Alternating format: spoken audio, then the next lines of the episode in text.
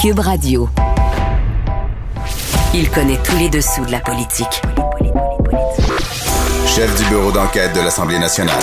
Antoine Robitaille. Là-haut sur la colline. Là-haut sur la colline.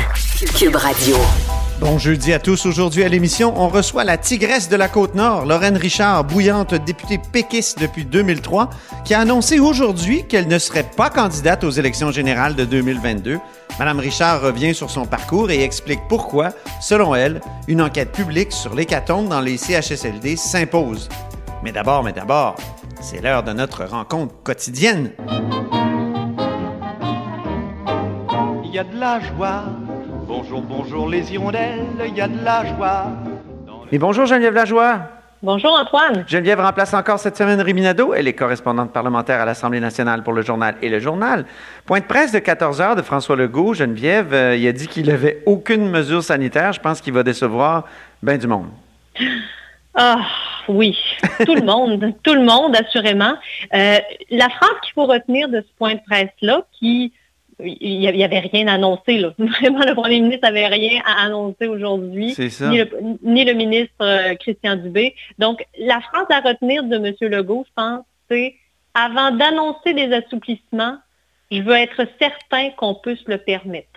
Ça sent le chat échaudé craint l'eau froide. Tu ne trouves pas, Antoine? Oui, vraiment. Parce qu'on se souvient qu'avant avant les fêtes, il avait ouvertement là, euh, euh, manifesté son désir de pouvoir euh, être à 20 ou à 25 dans le temps des fêtes. euh, puis finalement, il a dû reculer et pas à peu près. Hein. On, on comprend que maintenant, on a le droit que, que d'être en bulle familiale. Donc, euh, j'ai cette impression, en tout cas, je ne sais pas si tu la partages, mais j'ai cette impression que là, M. Legault, il veut absolument pas se faire accuser d'annoncer quelque chose, de donner de l'espoir et d'être obligé de décevoir après. là. Oui, parce que ça a été assez dommageable, tout ça, surtout quand il, il a donné de l'espoir, puis ensuite, il a dû euh, ramener le couvre-feu. Tout à fait. Puis là, on sent, on sent quand même de plus en plus, et je pense que le, le gouvernement, évidemment, en est très conscient, le ras-le-bol de la population là, qui, a- Oui. qui atteint, là, depuis le début de la pandémie, je peux- on, on peut, on sent que c'est- vraiment un ras-le-bol, un des plus hauts qu'on a vécu. Euh, on avait euh, ce matin à TVA Nouvelle, là, justement, une pâtissière de- du Saguenay-Lac-Saint-Jean qui a décidé d'ouvrir, elle, son sa salle à manger. Elle en peut plus. Puis la phrase que je retiens de cette pâtissière et qui probablement rejoint beaucoup de gens, elle dit j'ai pas toujours, elle dit j'ai toujours payé mes impôts et ce n'est pas de ma faute si le système est à terre. Oui, Alors, elle, était très éloquente. Exactement. Puis j'imagine qu'il y a beaucoup de Québécois qui se disent ça actuellement parce que si on garde les mesures sanitaires, c'est à, à cause du système de santé qui est, qui est, qui est, qui est, qui est à bout de, qui, qui est à bout de souffle. Donc, mais sauf que ici, le système de santé est payé par les impôts des contribuables. Il ne faut pas Mhm. oublier ça, contrairement à- aux États-Unis ou euh, ailleurs. Donc, c'est sûr que ça fait plus mal parce qu'effectivement, on paye chaque année de notre poche pour le système de santé. Et puis là, ben, le système de santé nous lâche. Il est en train de, de, de, de, nous lâcher complètement dans cette, dans cette cinquième vague-là. C'est- Stéphanie Ario, c'est le nom de la pâtissière du Saguenay, euh, Mm-hmm. de Jonquière, en fait. Elle est, euh, elle va peut-être demeurer une sorte de, de symbole du ras-le-bol. Euh, probablement, puis bon, elle, elle avait un petit accent français, si je, je ne m'abuse. Oui. Ça, ça nous permet peut-être de parler T'es justement bonne pour des les repérer, toi. les- oui, exactement. J'en ai quelques-uns proches de moi dans ma famille. Mais mais c'est intéressant de comparer justement avec euh, l'étranger. Et puis, on, on sent de toute façon que M. Legault, il l'a senti, il l'a reconnu. Il y a de la pression là qui vient non seulement de l'Ontario, qui vient d'annoncer justement des assouplissements qui vont entrer en vigueur à la fin janvier, mais aussi de l'Europe. Habituellement, là, on regarde beaucoup ce qui se fait en Europe et on applique à peu près ce qu'appliquent les Européens depuis le début. hein. On le sait de toute façon, ce qui se passe en Europe, trois semaines, un mois plus tard, ça se passe ici. hein. Euh, depuis le début de la pandémie, c'est à peu près ça. En même temps, là, c'est À- complexe, Geneviève, parce que la France qui refuse de faire comme l'Angleterre, c'est-à-dire, en Angleterre, euh, Boris Johnson a levé à peu près toutes les mesures sanitaires, un peu ce que demandait le chef du Parti conservateur québécois hier. Puis, mais en Autriche, tu m'apprenais tout à l'heure que là, on va dans le sens peut-être opposé. On est extrêmement, euh, euh, on resserre la vis extrêmement. Ra- Raconte-nous. Oui, ben si, euh, si le président français Emmanuel Macron voulait emmerder les non-vaccinés, euh, l'Autriche, euh, c'est pire. ils viennent d'adopter aujourd'hui même une loi sur la vaccination obligatoire pour la COVID, qui va être en vigueur à partir donc du 4 février. le premier pays européen et probablement dans le monde. Là, j'ai pas fait la vérification partout dans le monde, mais. Ben moi, je me suis entretenu hier avec le ministre Jean Boulet, qui me disait il n'y a aucun pays dans le monde jusqu'à maintenant qui a ordonné la vaccination obligatoire. Certains parlaient d'Israël, mais c'est pas vrai. La vaccination n'est pas obligatoire actuellement en Israël. M'a-t-il dit? Je prends la parole du ministre, je n'ai pas contre-vérifié. Ben, en tout cas, le premier, ça sera donc l'Autriche. C'est ça. Et euh, bon, on, les amendes là-bas, c'est pas vacciné. Les amendes qui s'appliqueront, c'est de 600 à 3600 euros. Hein, c'est, euh, ça frappe, ça frappe l'imaginaire quand même et ça frappe le portefeuille. Vraiment? Euh, donc, les gens qui euh, une amende peut être levée, par contre, si les contrevenants se font vacciner dans les deux semaines. Euh, alors, euh, tu as deux semaines pour prendre rendez-vous puis te faire vacciner, au, moins pour ta première dose, et là, tu, n'as pas à payer les amendes. Donc, donc, tout ça est très intéressant, mais tu parlais de l'Angleterre. Oui, exactement, l'Angleterre qui va lever toutes les mesures sanitaires, même le masque. même le masque, ben Antoine, ça, c'est pas rien parce que ça, on sent pas que c'est ici. On a de hâte. Oui, mais euh, on sent pas que ça va partir rapidement, là, ben au Québec. Là. Et puis l'Angleterre, je voulais te parler un peu de des assouplissements à caractère culturel. On sent qu'il y a quand même des différences dans les, dans les assouplissements, euh, même dans les confinements. Euh, par exemple, en France, on a les restos n'ont pas fermé cette cinquième vague. Là, hein. ah non. Pour un Français, là, tu peux pas fermer les restos. Là. Il y a quelque chose de ils l'ont déjà fait là, depuis le début de la pandémie, ben mais, c'est quelque chose qu'ils ferment vraiment en dernier lieu. Moi, j'étais en France en mars 2020 euh, euh, pour un tournage, puis quand je suis rentré, le jour où on est rentré en catastrophe, le 14 mars, là, on a appris que les Français, la France, fermait ses terrasses. Et là, je me suis dit, OK. Ah. L'heure est vraiment grave. oui, exactement. Puis même, c'est pareil en, Angleterre, jusqu'à maintenant, dans les derniers mois, euh, s'il y avait plusieurs mesures sanitaires d'appliquer, plusieurs restrictions, il y, a une, catégorie d'institutions qui n'en avait pas, c'était les stades de soccer. Ah. Ça, de football pour euh, nos, auditeurs euh, européens. Mais ça, là, il y en a jusqu'à, il, y en a plein de stades en Angleterre euh, et c'est un sport extrêmement apprécié. 60 000 personnes dans le stade. Dans ce cas-ci, là, souvent masqué, là, contrairement aux États-Unis, mais quand même, et jamais il n'y a eu de restrictions sur, euh, euh, ou à peu près pas, sur le nombre de personnes dans les stades. Et encore récemment, là, moi, j'ai je regardais un match de soccer en Angleterre et c'était plein, là. C'était plein à mhm. craquer. Alors qu'ici, on voit que les Canadiens, à moins que je me trompe, je, je, t'avoue que je regarde pas tant de Canadiens, là, mais c'est à huis clos encore? Eh oui. Euh, ça a repris à huis clos, là. alors que là-bas, ça, c'est impensable. Ça, c'est une Il y a les matchs de, de, football euh, de la NFL, là. Et les ah stades sont pleins, les gens n'ont pas de masque. Non, effectivement. Donc, il y a quand même, c'est ça, il y a des différences culturelles qu'on remarque, là, même dans les assouplissements. Ou des, des, différences dans les systèmes de santé, comme tu le soulignais plus tôt. Tu sais, c'est quand le système de santé est public, il y a une espèce de d'obligation, de pression sur les, les, dirigeants pour faire quelque chose. Peut-être que quand c'est privé, ben là, c'est à, chacun de, se débrouiller avec ses problèmes, peut-être. Je sais pas, j'aimais ça comme hypothèse à partir de ce que tu disais tout à l'heure. Oui, euh, aux États-Unis, par exemple, il y a plein d'hôpitaux privés. Dans ce cas-là, je ne sais pas qu'est-ce que ça change sur le terrain, mais en tout cas, visiblement, eux, euh, en tout cas, Mm. ils, ne s'empêchent pas de faire certaines choses mm. en, raison de leur système de santé qui est à bout. Par, contre, on l'a déjà vu, là, dans les derniers mois, dans les la première année de pandémie, il y a eu des moments où même les États-Unis, euh, on, voyait les hôpitaux débordés. Là. Mais en tout cas, depuis, j'ai pas vu de reportage autre là-dessus. Je sais que euh, il, y a, New York là, qui a été particulièrement euh, frappé là, par cette cinquième vague-là. Mais euh, à part ça, euh, c'est sûr que le fait qu'il y ait des hôpitaux privés, est-ce que ça change la donne sur le terrain, évidemment? Oui.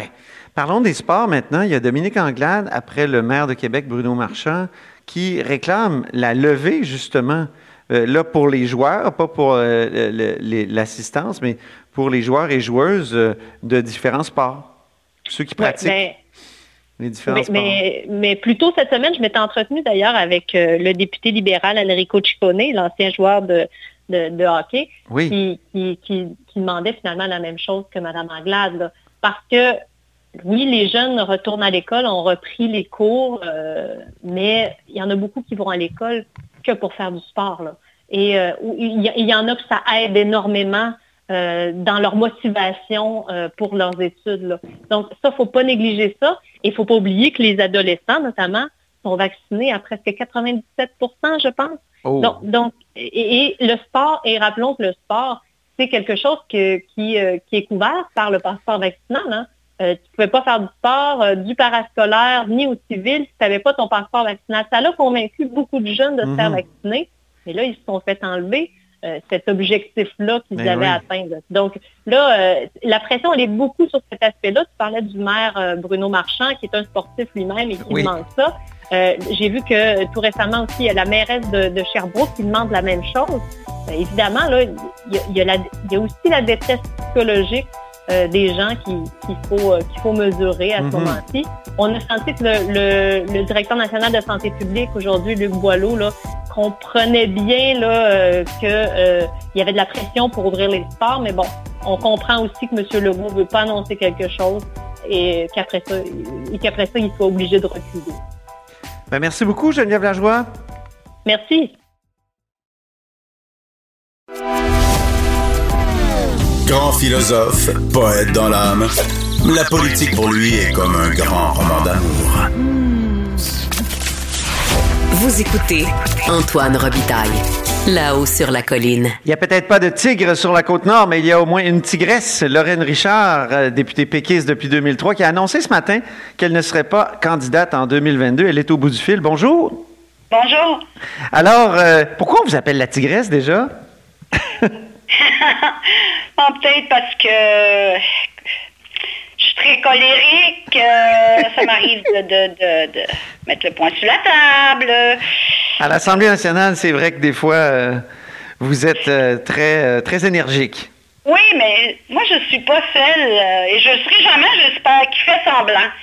Euh, quand je défends une cause, que je défends quelqu'un, je, je le fais avec mes tripes. Puis quand c'est une situation que je la trouve, euh, je la trouve pas correcte, je la trouve abominable, là, ça, ça vient me chercher. Ça vient me chercher. Puis euh, ça, le- écoutez, est appelé la tigresse, là, comme on, comme on a commencé à me surnommer ainsi, c'est Bernard Drinville. Ah oui, OK. Alors, Bernard Drinville a, a goûté à, à la tigresse à quelques reprises. Sur quel sujet? Oh, sur plusieurs sujets, ça nous arrivait souvent, euh, Bernard et moi, là, d'avoir des discussions. euh, et euh, à un moment donné, il avait dit ça, il disait, t'es une vraie tigresse. Ça, ça a resté un peu. Pourquoi vous vous représentez pas en 2022? Mais c'est déjà en 2018, euh, disant que l'énergie était, était moins au, au rendez-vous, puis je me suis posé la question, euh, même dans mon entourage, on disait, ah, t'en as fait assez, tu devrais, tu devrais bien prendre soin de toi.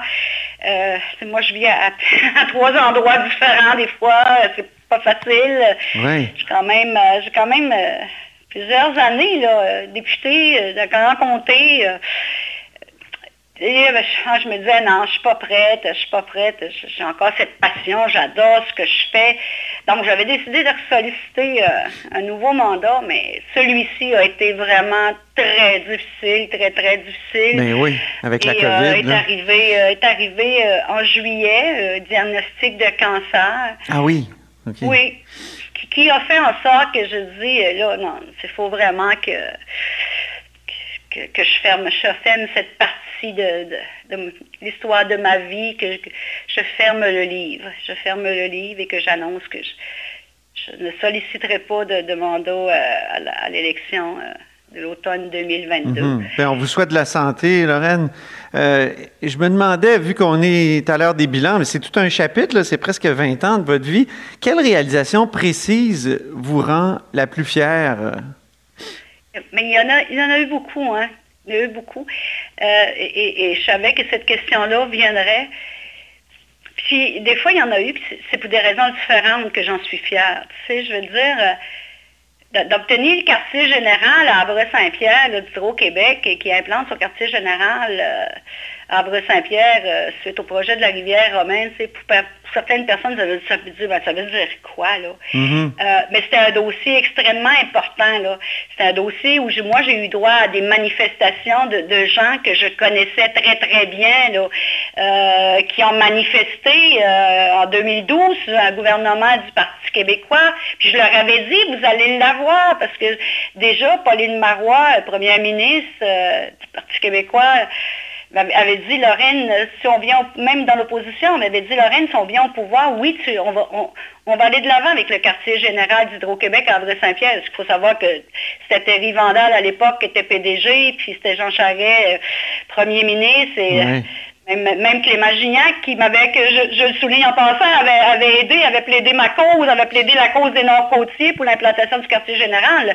On ne l'avait pas eu sur les libéraux, de l'avoir obtenu, euh, ça, ça j'en suis fière, mais d'avoir été capable de remplir les promesses que j'avais faites aux citoyens, citoyennes de toute ma région, mais surtout, surtout à une certaine élite euh, libérale euh, de mon coin de pays, où je leur avais dit, je vous promets que je vais obtenir l'agrandissement de Gustave Govreau si le PQ vient au pouvoir. Je vous promets que le centre de détention de cette île, que ça fait des, des décennies que vous attendez, vous allez l'avoir. Je promets qu'avoir une piscine à Havre-Saint-Pierre, ils vont l'avoir. Puis l'agrandissement du théâtre graffiti. Donc, les 18 mois là, du Parti québécois, d'avoir emmené 300 millions dans ma région, puis euh, vous le savez, à l'époque, là, euh, on n'avait pas de surplus budgétaire au gouvernement à ce Ouais. moment-là. Mais ça, j'en suis fière. Puis j'en suis fière également parce que euh, j'avais réussi à convaincre, mais c'était pas. ça- j'avais pas, j'avais pas dû plaider longtemps. Il avait compris. Tu sais, quelqu'un comme Stéphane Bédard, là, qui était euh, au Conseil du Trésor, euh, Nicolas Oui. Marceau, euh, qui était aux finances, la première ministre tout d'abord, puis Sylvain Gaudreau, là, je me souviens, avec Sylvain, là, pour le complexe aquatique à André-Saint-Pierre, il disait, oh, Lorraine, les finances Mais- publiques. Puis là, Mhm. je, je, je l'ai donné là, j'étais là, ça, ça- faut, Mais la Côte-Nord, jamais. Fait ouais. ça, je suis fière de ça. La Côte-Nord, Lorraine Richard, depuis 2003, depuis votre première élection, comment elle a évolué? Parce que quand je regarde le dernier euh, bilan migratoire, il y a beaucoup de régions qui profitent d'une espèce d'exode euh, urbain, c'est-à-dire que les gens quittent la ville pour aller s'installer en région. Or, la Côte-Nord a quand même vu son bilan euh, être réduit de 250 personnes au profit du reste du Québec. Est-ce que ça, c'est pas un signe euh, décourageant un peu? Euh, on pensait qu'il y avait une revitalisation des régions. La Côte-Nord, euh, touristiquement, on a beaucoup entendu parler dans les deux étés COVID qu'on a vécu. Donc, dites-moi, est-ce qu'il n'y a pas encore des, gros nuages sur la Côte-Nord? Oui, puis c'est malheureux, hein, parce que souvent les gens qui voudraient venir s'établir chez nous, ils connaissent pas la Côte-Nord. On ouvre des postes. Je vous donne un exemple pour attirer des médecins. Ah, ça, ça, ils la connaissent pas, ou il y a une mauvaise perception. Pourtant, les médecins qui viennent, euh, écoutez, il y en a beaucoup là, qui ont élevé leur famille, hein, qui, qui- qui ont acheté des maisons, qui sont demeurés euh, dans, dans notre coin de pays. Mais c'est difficile. Et ces dernières années, ça l'est tout autant. Parce que la Côte-Nord, c'est- c'est une région euh, principalement minière. hein. Oui. Une- on regorge de ressources naturelles, entre autres en forêt, hydroélectricité, mais, mais les minières. Et euh, il s'est développé au cours des dernières années une mentalité de certaines minières, hein, moins investir euh, dans des logements. Je pense à Fermont, entre autres. euh, euh, C'était le fly-in, fly-out. Oui, oui, oui. fly-out, il nous a pas aidés. Il nous a pas aidés. là. Moi, je- je- mais par contre, je constate un certain changement. Moi, je le vois avec la compagnie ArcelorMittal, le nouveau PDG euh, qui a plus qui a plus à cœur de, de- d'accompagner une ville comme Fermont, de vouloir euh, qu'Arcelor s'implique, que, ce soit dans les CPE, que ce soit euh, dans du logement, mais ça reste très difficile en- encore. Puis les deux dernières années, mais il n'y a pas eu de, de- de- de gros projets. On vit souvent de gros projets, nous autres. hein. Donc, euh, ça a été, moi je, je disais encore récemment, hein, le premier ministre a dit souvent le Québec est sur pause, tout est sur pause, il n'y a, pas de- il y a pas de nouveau développement. Fait que, oui, les, les- les jeunes quittent hein, pour les études, euh, souvent ne reviennent pas. Euh, et donc, euh, on a aussi des personnes qui prennent leur retraite puis qui vont rejoindre leur enfant, leurs petits-enfants. Donc, ça aussi, ça joue contre nous. Là. Mhm. Parlons des aînés maintenant, parce que vous êtes porte-parole euh, en ce domaine-là au Parti québécois depuis euh, un bout de temps. Aîné, proche aidant, maintien à domicile aussi. Qu'est-ce que vous avez pensé de ce que la commissaire au bien-être Castonguay a déposé hier comme rapport sur euh, l'hécatombe dans les CHSLD? Bon, écoutez, je, respecte le travail de la commissaire Castonguay. Euh, bon, ce que, ce, que j'en ai conclu, là, euh, moi, pour moi personnellement, de ce que, j'ai entendu, euh, avant un changement. Bon, euh, elle se dit, bon, si on avait eu des meilleurs protocoles, euh, bon, elle pense aussi qu'au niveau de certains CHSLD, de RPA, il devrait, il devrait avoir plus, euh, plus de soins qui soient offerts. Elle dit également, ça, ça j'étais fort content de l'entendre, qu'il faudrait, bon, euh, déployer plus de services pour maintenir les gens à domicile. Bon, au- au- au-delà de tout le discours puis du rapport que- qu'elle a, avec de bonnes recommandations, puis tout, là, je me suis dit, c'est pas ça, là. Même, même s'ils changeaient, là. Vous savez, des politiques, là, il y en a beaucoup qui ont été faites, hein. Des rapports de politique tablettés, puis ça donne pas grand-chose, là. Ça donne pas grand-chose quand on les met pas en application. Au-delà de- de- du rapport de la commissaire à la santé au bien-être, Mme Cassanguay, du rapport de la coroner, de la protectrice du citoyen, il reste, il reste. Ça, je l'ai dit ce matin, puis je le redis, qu'une société qui ne s'occupe pas de ses enfants et de ses aînés, elle va nulle part. Il faut que les aînés deviennent la grande priorité, tout gouvernement confondu. Et euh, moi, je veux bien là, que nos experts, puis ils ont le mérite, puis ils sont utiles, qu'on fasse des protocoles. tout.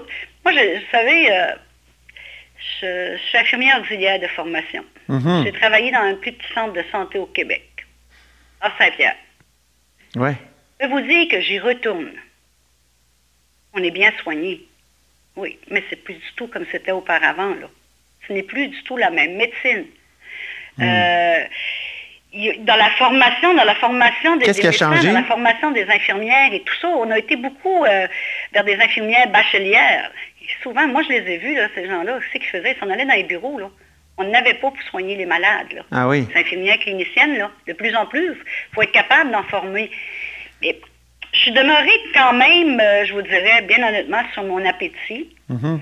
Tous ces rapports-là, on, on propose plein de choses pour changer les choses.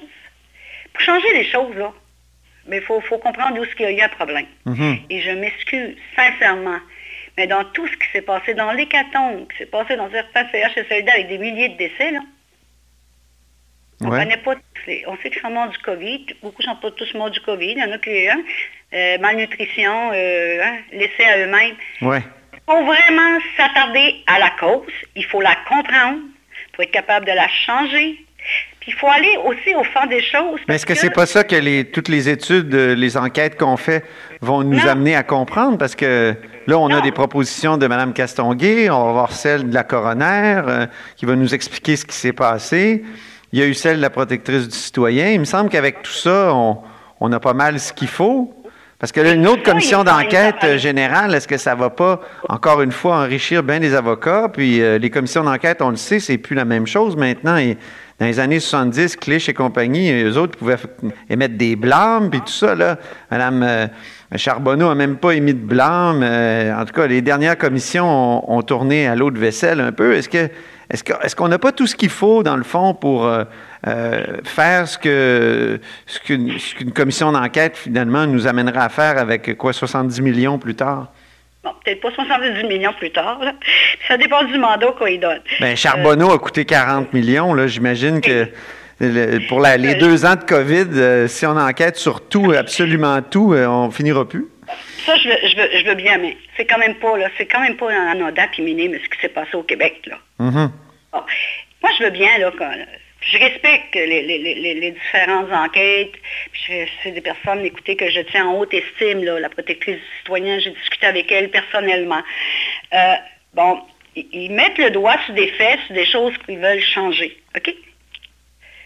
Moi, quand j'ai écouté Mme Mécan, OK, ministre de la Santé, là, ancienne ministre de la Santé, dire il y avait, euh, ben, il y a eu une note. Je pense que vos collègues journalistes, il y a quelqu'un qui l'a lu, hein? non? Il a dit, moi, je comprends. Ah oui, je l'ai lu, cette lettre-là, Ah, du il a dit, 23 je comprends. janvier, je pense, oui. Voilà, il a dit, je 2020. comprends rien à ça. C'est souvent ça là, qui se passe, là. Hein? Hmm. Il y a des protocoles qui doivent être respectés. Ils ne sont pas respectés. Des fois, c'est c'est fait très, très, euh, de, de- de façon très technique, très bureaucratique. Dans le sujet qui nous préoccupe, puis qui a interpellé tous les Québécois, c'est qu'est-ce qui s'est passé? Hein? Hmm. Début de la pandémie, la première vague, pourquoi là? Pourquoi- Est-ce qu'on aurait pu éviter ces milliers de morts? Moi, je ne veux pas accuser personne. Loin de moi cette idée-là, là. je veux bien qu'on se comprenne. Mais il y a quelqu'un dans la chaîne de commandement. Hein? C'est ça, ça s'appelle d'avoir des responsabilités ministérielles. Puis ça Oui. s'appelle aussi quand tu es, PDG, tu es PDG d'un CIUS. Mais Madame Richard, quand même, est-ce qu'on n'aurait pas un autre- Non, Ouais. c'est ça. Mais on aurait un autre là, témoignage de François Legault qui nous dirait encore que on aurait aimé arrêter la mobilité de certaines infirmières aux préposés, mais on pensait que dans la balance des inconvénients, c'était mieux d'avoir des demi-employés dans des CHSLD que d'avoir des résidents qui ne recevaient pas du tout de service. Je le cite au texte, là. Mais semble que c'est ça, c'est- c'est de- c'est là la cause du, du problème. Euh, On le sait déjà. Et, et là, je vous emmène, vous allez me comprendre, là. Vous avez parlé beaucoup. Pourquoi, pourquoi une enquête publique indépendante qui va coûter des millions? Oui. Ça va peut-être coûter des millions, là.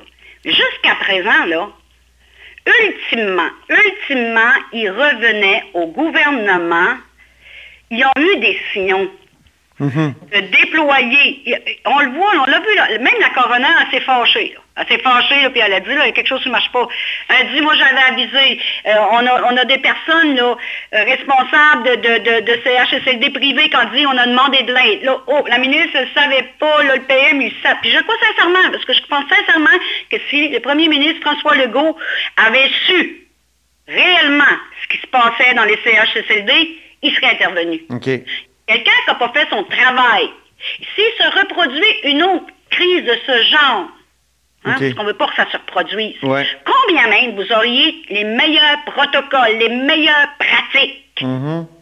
ça ne fera pas en sorte que dans une crise, dans une gestion de crise où, on- où on gère là, hein, à vitesse grand V, là, que Ouais. ça ne se reproduira pas. Parce que souvent, c'est rendu très, très... c'est- des- la santé, là, c'est un très, très gros ministère. Hein? Mhm. Je m'excuse, là. Il, il est rendu, là, très, très gros. Hein? Mhm. Notre système de santé, il est à terre. Oui, la COVID, il est pour beaucoup, je m'excuse, là. Il était à terre pas mal avant. Ouais. Pas mal avant. On a Oui. une hiérarchie épouvantable dans, dans ça. là. Moi, je, je le constate dans ma région. Hein? Moi, là, pour euh, un petit, un petit CHSLD, j'ai parlé, là, puis c'est, hein, c'est pas le, le plus beau, c'est le plus gros CIS là, au Québec. J'ai parlé à sept personnes pour savoir si des personnes âgées pouvaient sortir ou pas, parce qu'il n'y avait Aïe, pas de réponse. Fait que moi, je transpose ça là, dans les grands centres. là. Il y a une hiérarchie, c'est très gros, c'est très bureaucratisé. Et là, ce que toutes ces enquêtes-là et ils mettent le doigt dessus, là. Pas une note, les protocoles ont mal été observés, euh, il aurait dû, bon, voici. Par contre, tu as des gens qui disent, ouais, mais là, on se fiait que, ah, ils connaissaient ça aux autres, la désinfection, puis là, on pensait qu'il y avait assez de blouses, puis qu'il y avait assez de masse euh, suffisante. Combien vous auriez les meilleurs protocoles, là, s'il n'y en a pas de masse suffisante, là, Mhm. puis que ça en prend, là, puis parce qu'il faut qu'il qu'il check un avion, là, pour aller chercher, là, ailleurs, à l'extérieur du Québec. Qui pensez-vous qui va le faire? Ah oui. Ben voilà. Fait que moi, Lorraine, je dis, il y a, il y a- il y a des, des informations euh, Qui circulent pas, qui n'ont pas été rendues à la cellule de crise. Parce Mhm. que je me dis, si, elle avait, si toute la, la bonne information avait été vraiment très bien rendue, Oui. les gens de la cellule de crise en avaient pris connaissance, euh, ils auraient agi, là. Lorraine, là, je vois le temps filer. Je veux pas vous laisser sans vous poser une dernière question euh, un peu dure. Euh, Est-ce que le Parti québécois va survivre aux prochaines élections? Écoutez, moi, je, je- je le dis sincèrement, Antoine, là. Le Parti québécois, c'est un grand parti, puis il, il a fait beaucoup pour le Québec. Puis je dis, au-delà des hommes, des femmes qui vont pas, ont passé, puis qui vont se passer, il va en avoir d'autres qui vont, qui vont s'investir au Parti québécois. Il demeure un grand parti. L'option de la souveraineté ne mourra jamais. Quelle forme ça prendra? Comment, quelle sorte de véhicule? Je ne le sais pas. Ce que je trouve Donc, vous n'êtes pas sûr qu'ils survivent, c'est ça? Euh, oui, il va survivre. De quelle façon, je ne sais pas, mais il va survivre.